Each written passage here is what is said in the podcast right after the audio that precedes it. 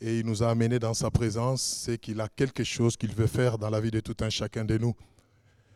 Alors nous allons faire quelque chose. Je veux juste que vous regardiez votre voisin de gauche et à droite et de lui dire bonsoir avec un sourire, tout simplement. Juste un bonsoir, ça va, ça va, ça fait du bien deux fois. Amen. Gloire au Seigneur. C'est merveilleux d'être dans la présence de Dieu. Et une deuxième chose que nous allons faire encore, c'est que chacun va prier pendant quelques secondes. Juste dire au Seigneur que ce soir soit pour moi. Parle à tout le monde, c'est vrai, mais à moi de manière particulière. Dis à Dieu, je veux sortir de ces lieux avec quelque chose de plus que j'aurais compris et qui va me booster dans ma marche avec toi et dans les services que j'ai rends pour toi. Est-ce que quelqu'un peut prier comme ça?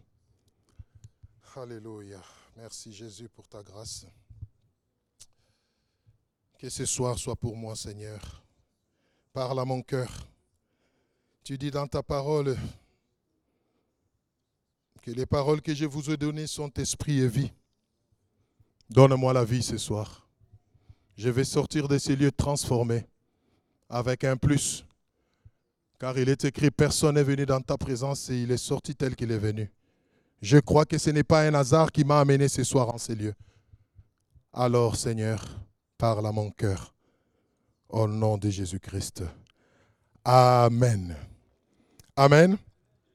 Voilà, nous continuons dans la série de ce que Jésus a déclaré, donc euh, je suis. Pour ceux qui ont été là le mardi passé, euh, le pasteur Aka nous a parlé de je suis, euh, qui se rappelle, je suis la porte des brebis, n'est-ce pas? Je suis le bon berger. Amen. Donc c'est sur cette même lancée que nous allons continuer. Et le thème d'aujourd'hui, donc, je suis le chemin, la vérité et la vie. Amen. Alors nous voulons comprendre dans quel contexte Jésus a été amené à faire cette déclaration et qu'est-ce qu'il voulait dire par là. Et après cela, nous allons prier. Amen. Nous prenons donc nos Bibles dans le livre de Jean. Nous allons lire Jean 14, de 1 à 6.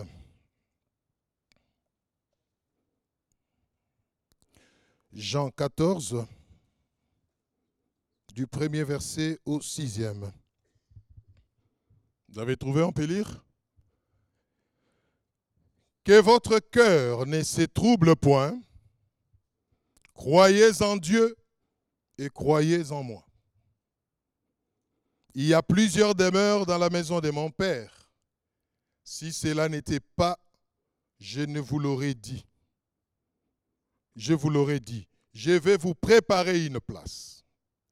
Et lorsque je m'en serai allé et que je vous aurai préparé une place, je reviendrai et je vous prendrai avec moi, afin que là où je suis, vous y soyez aussi.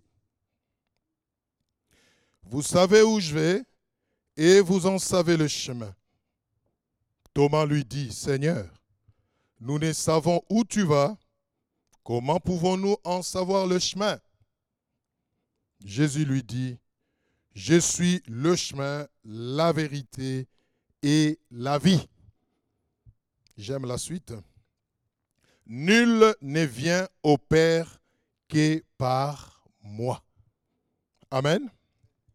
Ça, c'est notre texte de base. Donc, euh, nous voulons comprendre, au fait, dans quel contexte Jésus a été amené à dire Je suis le chemin, la vérité et la vie, et nul ne vient au Père que par moi. Donc, de ce texte, nous tirons euh, deux choses.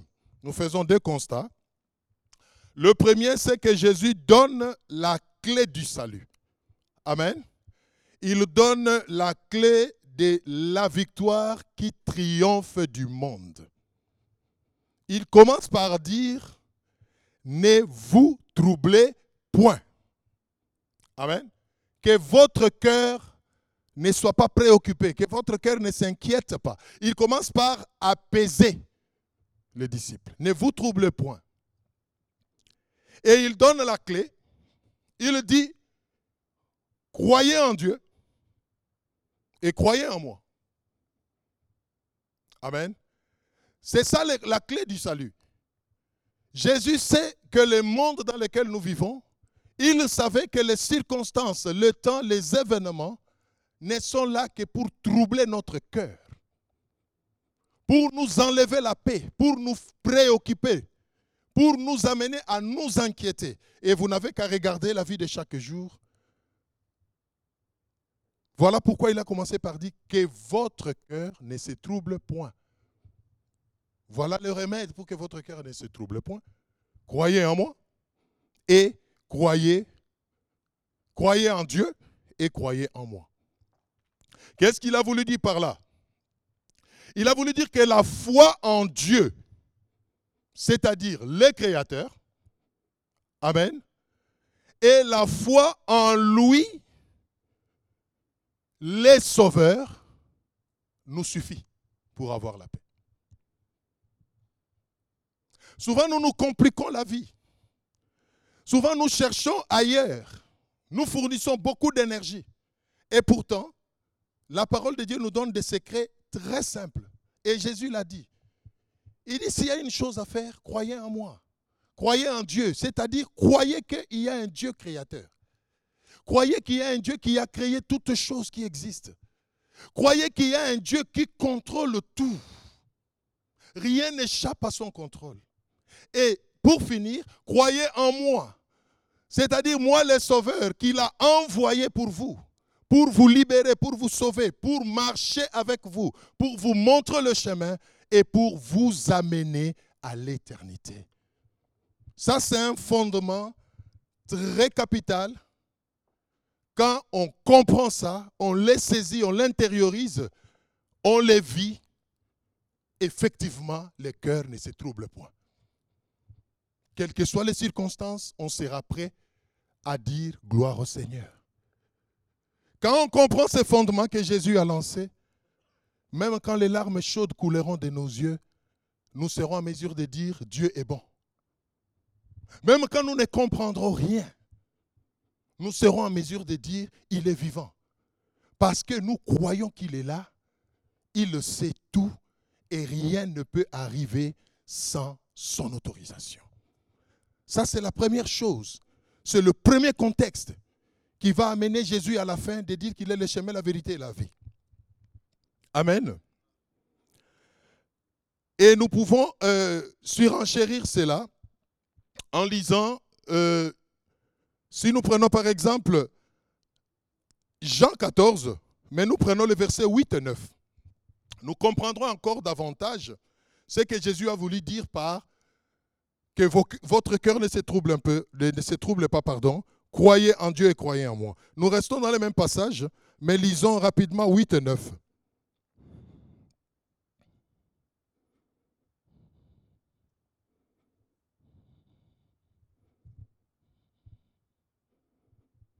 Philippe lui dit, 8 et 9, Seigneur, montre-nous le Père et cela nous suffit.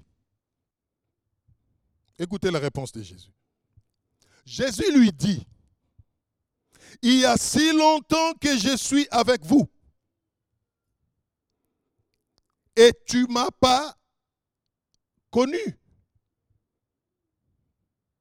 Amen. Philippe, celui qui m'a vu a vu le Père. Comment dis-tu, montre-nous le Père? Amen. Jésus était étonné que Philippe lui dise, montre-nous le Père.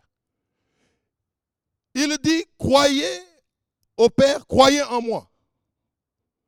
Et Philippe lui demande, montre-nous le Père. Regardez la réaction de Jésus. Il dit, mais Philippe, je suis là avec vous. Tout ce temps, je marche avec vous.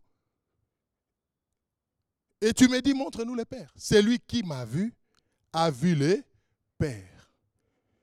Bien-aimé, qu'on ne vous dise pas le contraire? Jésus-Christ est Dieu. Ce même Dieu qui a créé toutes choses, c'est le même Dieu qui s'est fait sauveur quand l'homme qu'il a créé a connu la déchéance pour venir le libérer de l'esclavage de sa déchéance, du péché et le réconcilier avec lui. C'est une notion très importante, bien aimé. Quand on comprend cela, le cœur ne se trouble point. Alléluia.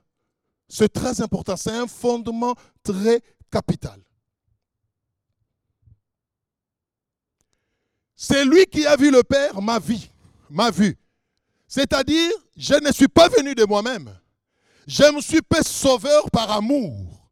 Je me suis fait sauveur parce que je vous aime et j'ai une mission à accomplir. Sauveur signifie celui qui vient sauver. Christ signifie le sauveur. Emmanuel signifie Dieu parmi nous. Bien-aimé, Jésus-Christ est Dieu dans la chair pour te sauver. Et c'est une vérité, quand tu l'intériorises, tu l'acceptes, c'est déjà une solution pour beaucoup de problèmes dans ta vie. Voilà pourquoi il a commencé par introduire ça en disant que votre cœur ne se trouble point. Alléluia. Pour ceux qui veulent écrire, vous pouvez prendre aussi Jean 1, 1, vous allez lire à la maison. Et 1 Jean 5, 20 à 1 pour que vous compreniez que Jésus est Dieu. Il a été au commencement de toutes choses. Tout simplement, le Dieu créateur a décidé de s'assigner une mission qui était de sauver l'humanité et il s'est fait Dieu sauveur, c'est-à-dire Christ, Emmanuel, Dieu au milieu de nous. Ça, c'est le premier contexte que nous devons comprendre et intérioriser. Amen.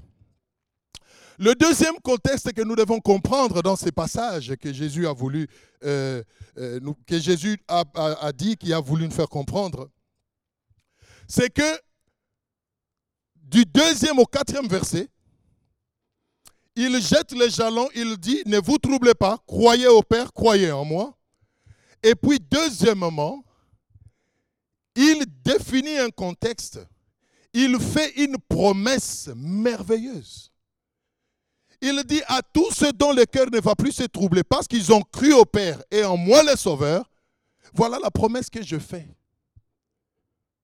Je m'en vais vous préparer une place. Et quand j'aurai préparé cette place, je reviendrai vous prendre, c'est une promesse, alléluia, vous amener avec moi, de manière à ce que là où je suis, vous y soyez aussi. Ça, c'est une promesse merveilleuse. Donc, notre motivation dans la marche chrétienne, dans la marche avec le Seigneur, c'est que nous sommes des détenteurs d'une promesse merveilleuse. C'est d'aller passer l'éternité avec le Père. N'est-ce pas une bonne nouvelle ça? Jésus a dit, s'il n'y avait pas de demeure, s'il n'y avait pas une place pour vous, je vous l'aurais dit. Je ne vous le dis pas pour vous flatter je vous dis qu'il y a plusieurs demeures dans la maison de mon Père. C'est-à-dire, quand je vais rentrer dans ma dimension de créateur, quand j'aurai fini ma mission de salut, de vous sauver, je vais m'en aller. Mais je ne vous laisserai pas. Je reviendrai. Je vous promets que je reviendrai. Et cette fois-là, ça ne sera plus pour être homme au milieu de vous pour vous sauver, mais ça sera pour vous prendre afin que là où je suis, vous y soyez aussi. Alléluia. C'est merveilleux comme promesse. Donc Jésus-Christ va revenir, bien-aimé. Qu'on ne vous dise pas le contraire. J'entends des doctrines qui disent Jésus est déjà rentré, Jésus ne reviendra plus. Écoutez, si Jésus ne reviendra plus, alors tout ce que nous faisons n'a pas de sens. Même notre vie chrétienne n'a pas de sens, elle est creuse. Parce que nous n'avons pas d'espérance. Mais si nous nous attachons à les suivre, à les servir, à endurer, à persévérer, parce que nous avons une espérance. Alléluia. Je reviendrai vous chercher. Et ça, nous sommes toujours dans les mêmes passages. Euh, vous pouvez lire ça au verset du deuxième verset au, euh, au quatrième verset. Donc, nous bénéficions de cette promesse de retour de Jésus quand nous croyons en Dieu, c'est-à-dire le Créateur, et nous croyons en Jésus-Christ, Dieu fait homme dans la chair, c'est-à-dire le Dieu sauveur, quand nous croyons en ça, nous marchons par rapport à ça, alors cette promesse est à nous. Amen. Mais si nous ne croyons pas à ça, ça sera difficile. Voilà pourquoi il n'a pas commencé par faire la promesse. Il a commencé par donner la clé. Et pour finalement donner la promesse. Donc cette promesse appartient à ceux-là qui croient en Dieu, le Créateur de toutes choses, et qui croient en Jésus-Christ, le Dieu sauveur qui est venu nous libérer de l'esclavage du péché. Amen.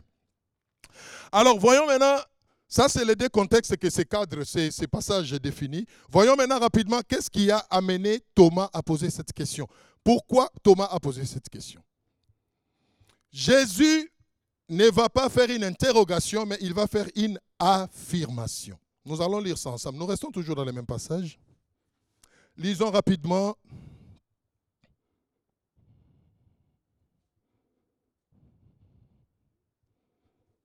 Le verset 4. Jésus dit, ça c'est une affirmation. Il dit, vous savez où je vais. Et vous en savez le chemin. Amen. Il n'a pas posé une question, est-ce que savez-vous où je vais? Connaissez-vous le chemin? Il a affirmé. Parce qu'il sait que tout celui qui croit au Père, c'est-à-dire le Dieu créateur, et qui croit en lui comme Dieu sauveur, et qui croit qu'il détient cette promesse de son retour, est censé connaître, alléluia, où il va et comment cela va se passer. Amen. Mais Jésus sera surpris par la question de Philippe. Philippe lui demandera, mais Seigneur, tu affirmes les choses, nous connaissons les chemins, nous ne savons même pas où tu vas et puis tu crois comment on peut connaître les chemins. Alléluia. Bien aimé, je vais vous dire une chose. La différence entre nous, qui croyons au Père et qui croyons au Sauveur, et qui détenons la promesse de son retour, c'est que nous savons exactement ce qui nous attend et ce qui va se passer. Si vous ne le savez pas, alors posez-vous la question si vraiment vous l'avez connu. Et quelle est votre espérance? Amen.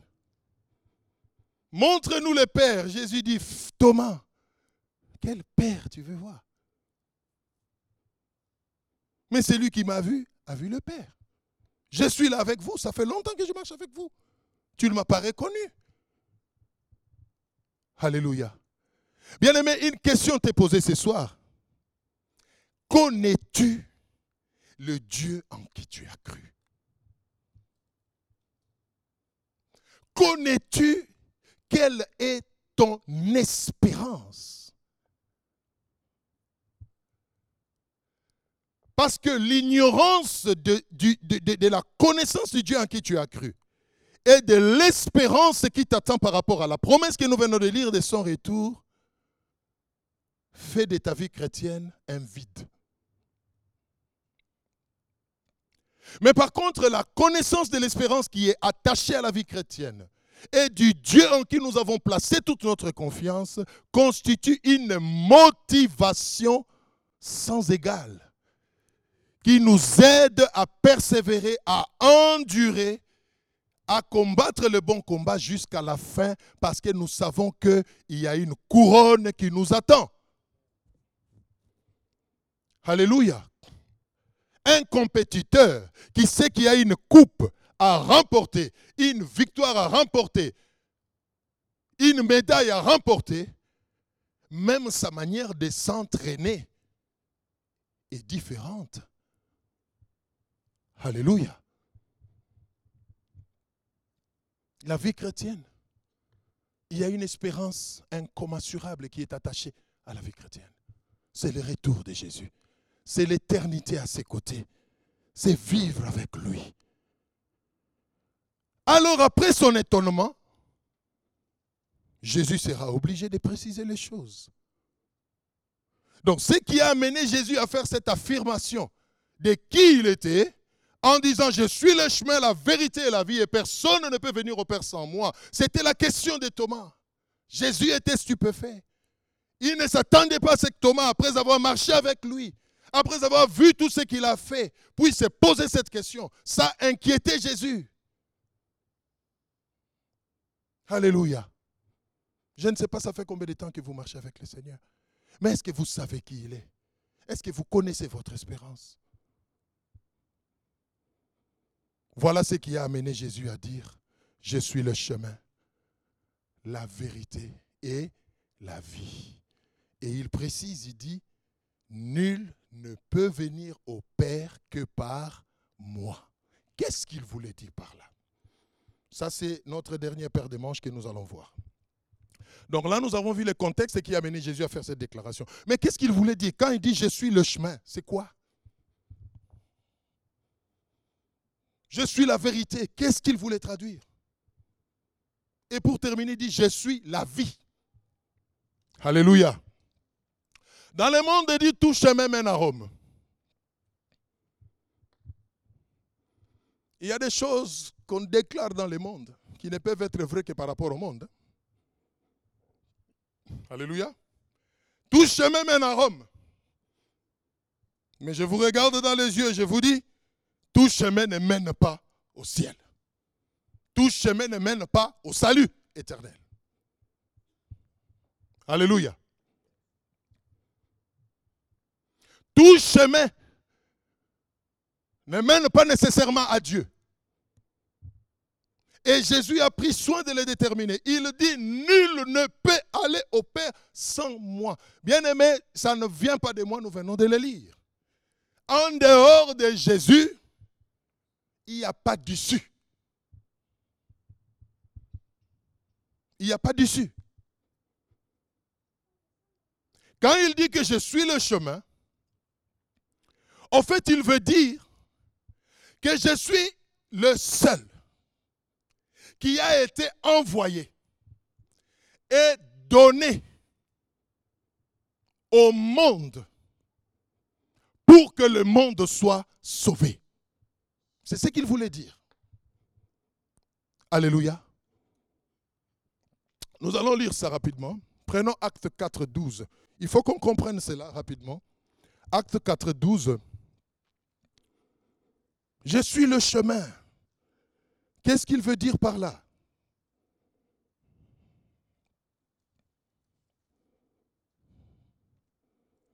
Acte 4, 12, la Bible dit, il n'y a de salut en aucun autre, car il n'y a sous le ciel aucun autre nom qui ait été donné parmi les hommes par lesquels nous devions être sauvés.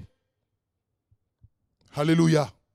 Ça, c'est aussi quelque chose qu'on doit accepter, croire, intérioriser et vivre. Quand vous lisez dans Jean 3,16, la Bible dit Et Dieu a tant aimé le monde qu'il a fait quoi qu'il a donné. Jésus est le chemin parce qu'il est celui qui a été donné. Il a donné son Fils unique afin que quiconque croit en lui ne périsse point, mais qu'il ait la vie. En dehors de Jésus bien-aimé, vous ne verrez jamais Dieu. Parce qu'au fait, c'est lui Dieu. Alléluia. Est-ce que vous comprenez ça? Renier Jésus, et aller chercher Dieu ailleurs par un autre chemin, c'est une grosse erreur. Parce qu'au fait, Jésus, c'est Dieu. Vous ne pouvez pas renier Dieu pour aller chercher Dieu. Est-ce que quelqu'un m'est saisi? Alléluia. Il est le seul chemin par lequel nous devons être sauvés. Alors, rapidement, je vais le démontrer. Il y a trois choses. Parce que je sais, peut-être vous vous dites, mais écoutez, j'ai entendu les gens dire, écoutez, l'essentiel est que nous tous, nous cherchons Dieu, le Dieu créateur. Et nous pouvons passer par, je ne sais pas moi, telle religion ou telle. L'essentiel est que la finalité, au fait, nous tous, bien aimés, ça, ce sont des faux raisonnements. Le vrai Dieu, on ne peut le trouver qu'en Jésus-Christ. Trois choses le prouvent. Nous allons le voir rapidement. Il y a trois choses qui font que Jésus soit le seul chemin. Et qu'il n'y ait pas quelqu'un d'autre qui puisse être un véritable chemin qui mène à Dieu. Trois choses. Sa naissance, sa vie, sa mort. Vous ne me pointerez personne d'autre parmi les grands soi-disant leaders qui prétendent être des chemins qui mènent au ciel. Aucun d'eux n'a ces trois caractéristiques que Jésus a. Et il l'a fait expressement pour se démarquer de tous ces autres soi-disant chemins. Considérons sa naissance. Il est Dieu tout-puissant, créateur, le maître de l'univers. Mais il s'assigne une mission, sauver l'humanité. Il doit se faire homme pour sauver l'homme. Il doit venir au monde, c'est vrai. Mais il s'est dit, je viens au monde de manière différente de tous les autres hommes pour qu'ils sachent que même si je me fais homme comme eux, pour les sauver, je reste Dieu.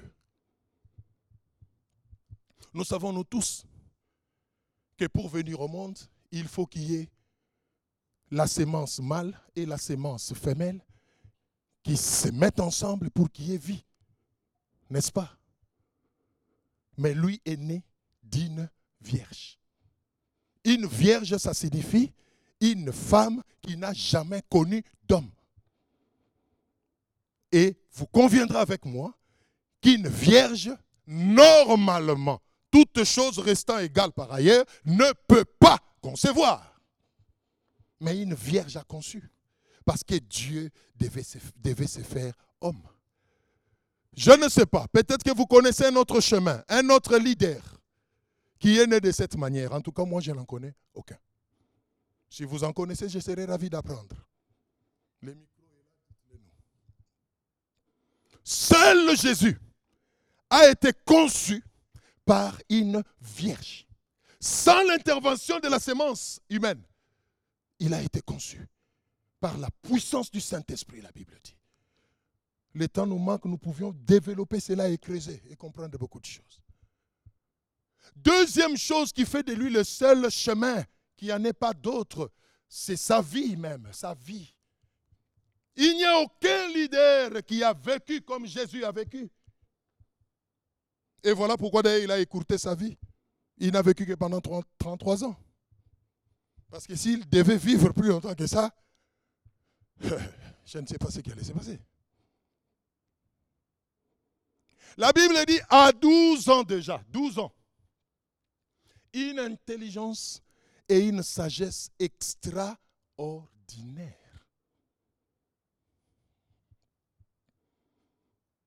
Alléluia. Quand il ouvrait la bouche pour parler, pendant qu'il grandissait tout enfant, des choses qu'il disait, il était humain. Avec la chair, le sang et l'eau qui circulait, oui. Il mangeait. La Bible dit, il faisait, il aidait même Joseph, son père, dans la chair, à faire des petits tabourets et tout ça, parce qu'il était charpentier. Mais quand il ouvrait la bouche pour parler, on se rendait compte qu'il est enfant, il est humain, c'est vrai, mais il y a quelque chose en lui que les autres hommes n'ont pas. Il entre dans le temple un jour, il prend les parchemins, il le lit. Les gens regardent, mais ce n'est pas les petits enfants là. Qu'est-ce qui se passe? D'où lui vient cette sagesse? Il devait se démarquer de nous, même par son intelligence et par sa sagesse. Je ne connais pas un autre leader aujourd'hui qui a laissé des traces que Jésus a laissées pendant sa vie. Je n'en connais pas. Si vous en connaissez un, je serai ravi d'apprendre. Et pour terminer, sa mort.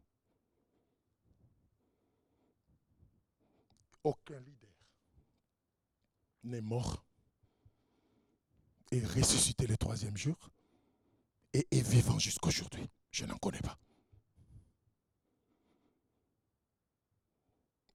Même tous ces gourous qu'on est en train de suivre, soi-disant de Dieu, entre guillemets, on peut vous pointer leur tombe.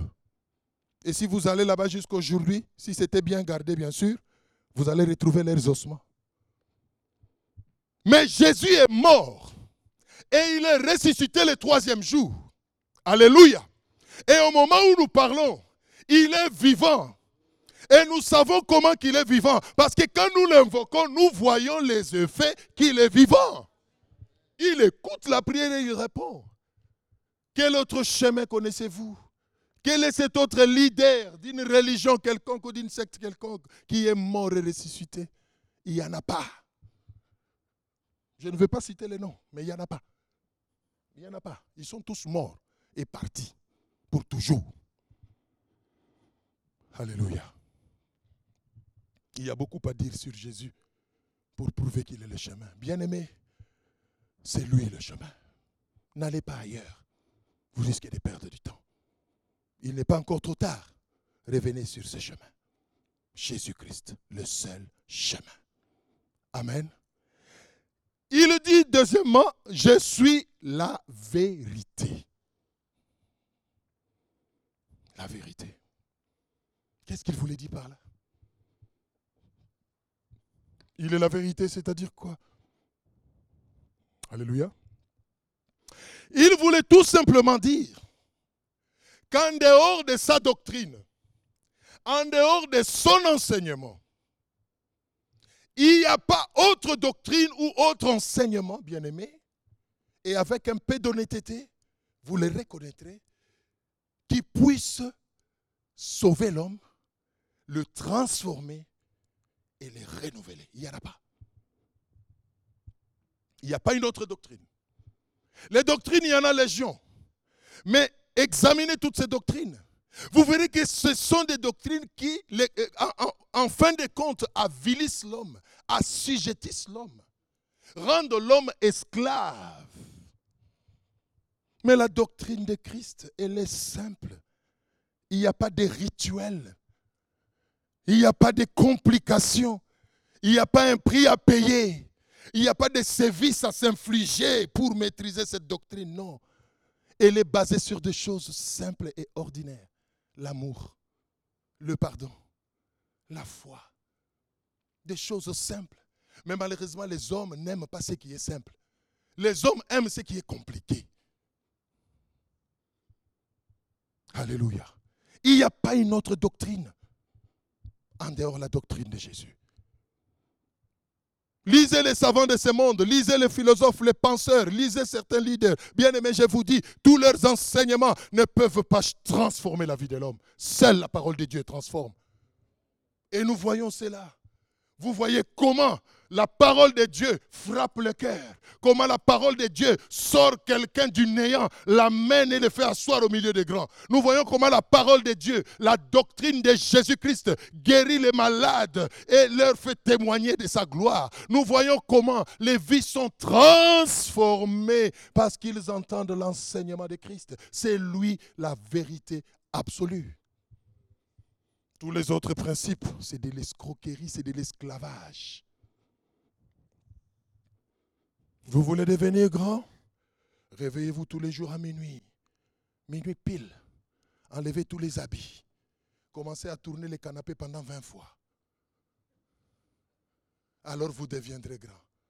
Quel service C'est ça les doctrines de ce monde. Et bizarrement, c'est ce que les hommes aiment. C'est tellement simple la doctrine de Jésus qu'on n'y croit pas. Crois seulement et tu seras sauvé. Mais écoute, frère, pasteur, c'est trop simple. Crois seulement et puis je suis sauvé. Crois seulement et puis je deviendrai grand. Ah non. Je dois sentir quand même que j'ai fourni un effort. Je dois sentir quand même que j'ai donné quelque chose. C'est ce que l'homme aime. Et c'est ce que le diable fait. Alléluia. Toutes les autres doctrines vous imposent des rites à observer des principes. Et ce qui est bizarre, quand vous manquez à l'un de ces principes, vous êtes châtié sérieusement. Posez la question aux occultistes, ils vous diront. Quand le diable te confie une mission, tu n'arrives pas à l'accomplir. Tu es fouetté et puni sévèrement. Mais Jésus ne le fait pas tu échoues, il t'étend la main et dit reviens. Les autres doctrines ne le font pas. Alléluia. La seule doctrine, C'est ce qu'il a voulu dire par la vérité. Nous allons lire un passage rapidement pour comprendre que Jésus est, c'est sa seule doctrine et son enseignement qui est véritable. Jean 8, 32 et 36. Jean 8.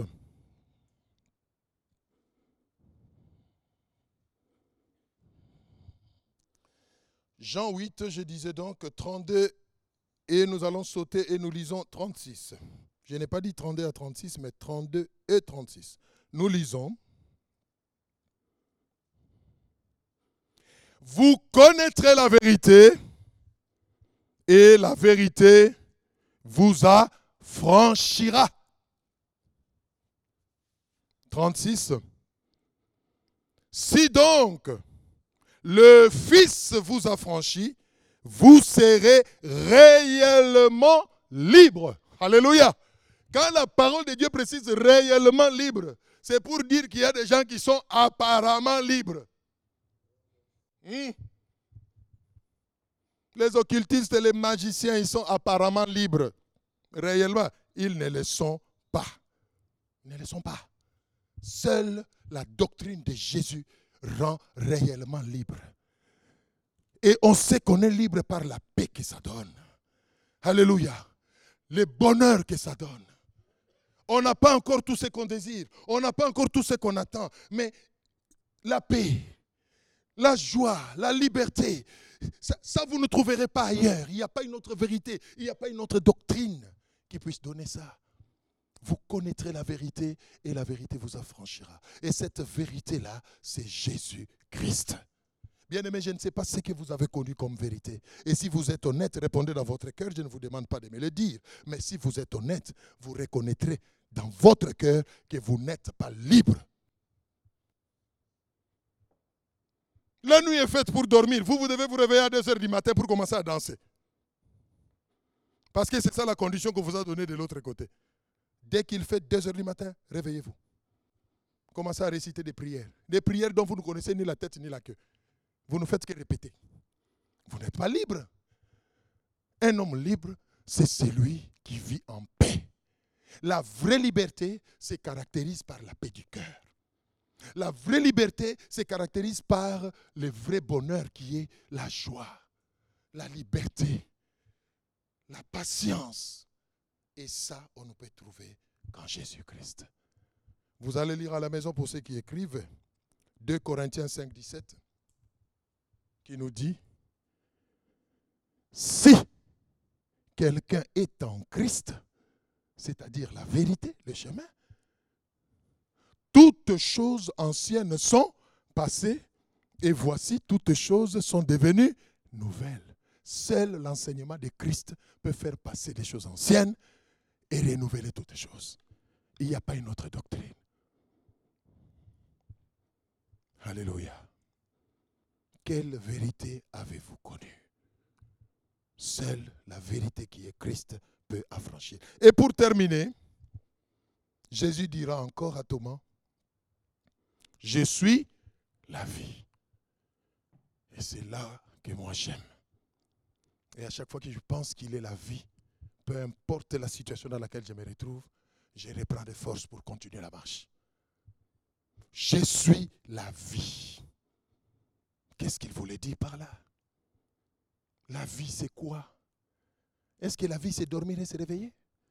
Est-ce que la vie, c'est sortir le matin, rentrer le soir? C'est quoi la vie? Est-ce que la vie, c'est d'avoir un compte bancaire euh, qui déborde? Est-ce que la vie, c'est d'avoir rempli tous les plafonds de tous les produits d'épargne qui existent en France? C'est ça la vie. Bien aimé, ce que nous appelons la vie, en réalité, ce n'est pas la vie. Pourquoi? Parce qu'un jour, nous nous rendrons compte que nous abandonnons ce que nous appelons la vie. Mais nous allons où? Alléluia. Peu importe ce que tu puisses amasser sur cette terre, ce que tu appelles vie, un jour tu vas la quitter. Mais Jésus-Christ s'est permis de dire je suis la vie. Pourquoi? Parce qu'il est aussi le seul à pouvoir donner la vie dans ce siècle-ci, alléluia, et dans le siècle à venir. Il est le seul capable à te donner la vie maintenant sur cette terre et à te garantir la vie même quand la vie sur terre va finir. Je ne sais pas si vous comprenez quelque chose. Alors pourquoi vous accrochez à cette vie? Elle passera. Cette vie passera. Tout ce que vous êtes là, je vous regarde dans les yeux, ça passera. Ça peut vous choquer, mais c'est la vérité. Chacun n'a qu'à regarder autour de lui, dans ses relations, dans sa famille. Il y a des êtres chers qui partent hein, chaque jour. Hein. Hmm? Que nous enterrons, n'est-ce pas? Sommes-nous meilleurs qu'eux? De même que nous les enterrons, on va nous enterrer un jour. Alléluia. Ce que nous appelons vie aujourd'hui va finir. Mais Jésus-Christ dit, je suis la vie. Alléluia. Parce qu'au-delà de la vie sur terre, lui peut te garantir une autre vie et cette vie n'aura plus de fin. C'est ce qu'on appelle la vie éternelle. Bien aimé, la vie éternelle existe. Ce n'est pas une légende. Après la vie sur terre, il y a une vie. Et cette vie est meilleure ou pire selon qu'on l'aura préparée pendant la vie sur terre. Mais les gens font semblant. Ils croient que la mort appartient aux autres. Ah, il est mort. Oh, pauvre. Voilà. Mais tu vas mourir un jour toi aussi. Lisons rapidement pour comprendre pourquoi Jésus a fait cette déclaration, pourquoi il est la vie. On va terminer par là. Jean 11, 25. Jean est à la une aujourd'hui. Hein? Jean 11, 25. Alors, tout le monde a trouvé? Nous allons lire, on termine par là. Jean 11, 25, je lis. Oh, c'est merveilleux, bien-aimé. Ma prière est que cette parole bouleverse votre vie et vous amène à prendre de grandes décisions pour tout revoir à partir d'aujourd'hui. Jean 11, 25, écoutez.